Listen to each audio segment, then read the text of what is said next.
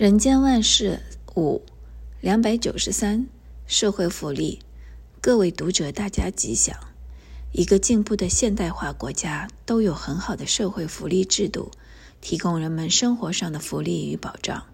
在《李同大同篇》说：“鳏寡孤独废疾者，皆有所养。”这就是社会福利。因为不管再怎么先进的国家，都有一些无依的老人、失孤的儿童，必须给予帮助。这就叫社会福利。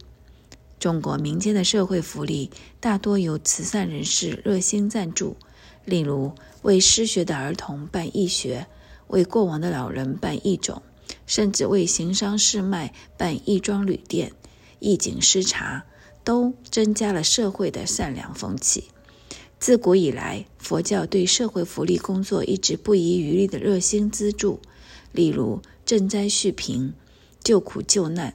长久以来，寺院更是几乎成了养老院，甚至国家的米坊、展米、当铺、钱庄等，都是过去佛教所热心倡导的慈善事业，也都是社会福利。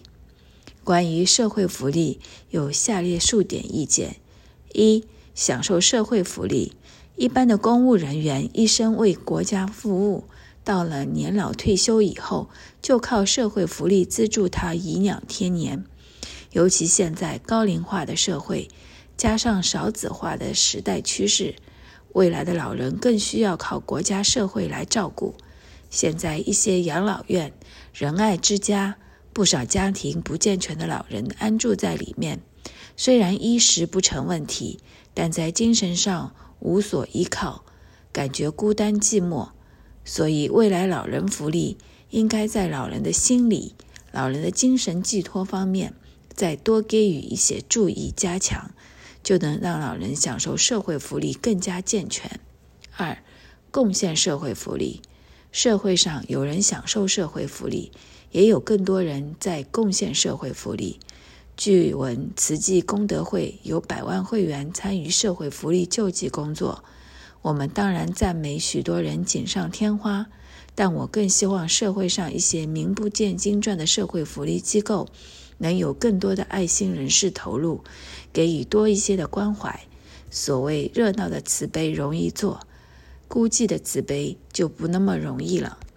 增加社会福利，现在社会福利机构很多，表示社会进步。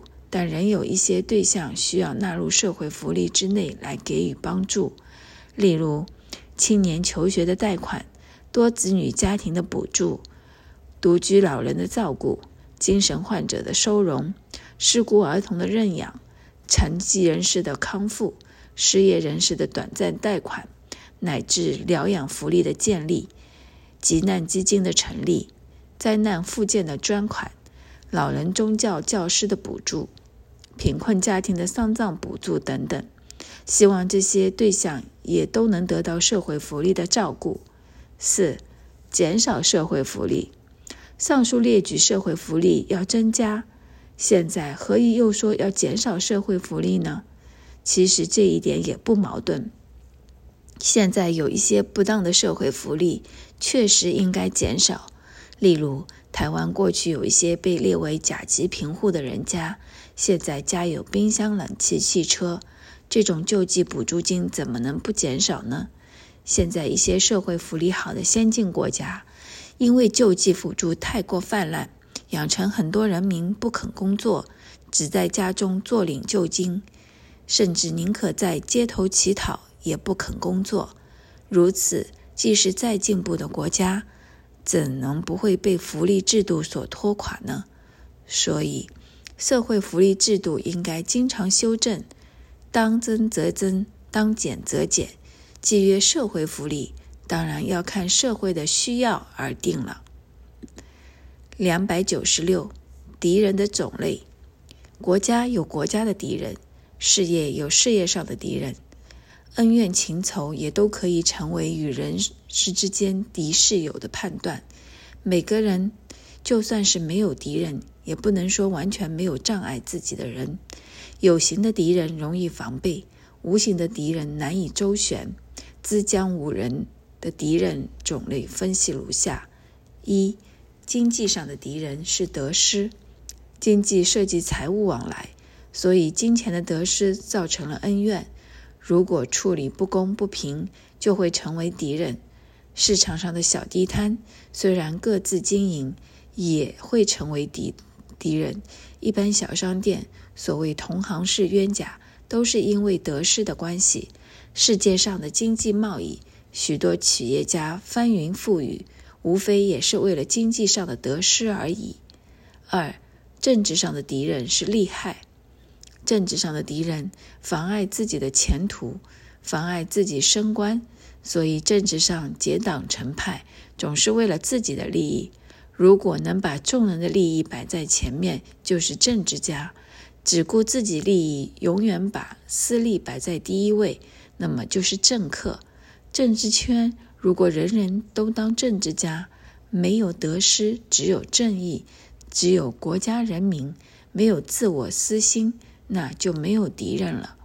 三，学术上的敌人是议论。从事学术研究的人也有敌人，那就是议论。所以学术者，此也是是非，彼也是是非，各有各的立场，各有各的主张。资本主义、共产主义、自然经济、市场经济、集权政治、民主政治，在学术上众说纷纭，莫衷一是。例如。中国自古以来诸子百家，各种学术不够，还有杂家，甚至东方思想、西方思想的论证，都是为了学术的议论。有风度的学者争论而不争，没有风度的则视为敌人。四、信仰上的敌人是烦恼，信仰上也有很多敌人。外面的敌人有人是我非，恨恨嫉妒。有时内心更有八万四千烦恼，所以从事信仰的人也是非常辛苦，不得安宁。没有降服自己的烦恼，在信仰上不能成就。五、成就上的敌人是嫉妒。各行各业的人士都希望自己有成就，在事业上有成就，在人事上就会招来敌人。就拿经商来说，百货战争。别人的百货店也会成为我的敌人。资讯战争，谁先取得资讯，对方也可以成为我的敌人。哪怕一个小面摊旁边又开一家小面店跟我竞争，就会成为我的敌人。敌人产生于比较、嫉妒。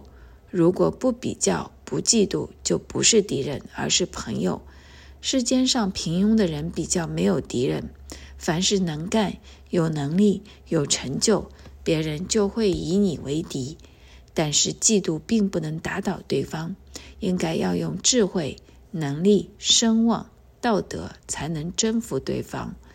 六，终身上的敌人是自己，敌人都是一时的。中韩、中越都曾对敌，但现在不都成为同盟战友？美日、美德。也曾有过战争，今日不也不成为同盟好友？就是世界大战，战争过去以后，还是成为朋友。人生有一个最大的终身敌人，就是自己。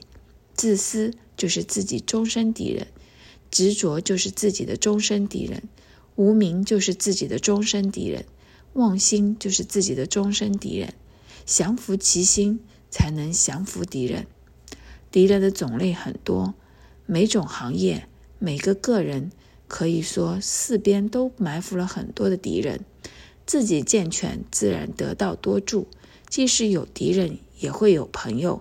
所以佛教讲龙天护法、因果业报，只要自己争气，敌人也不一定能打倒自己。二零零七年二月十日刊于《人间福报》。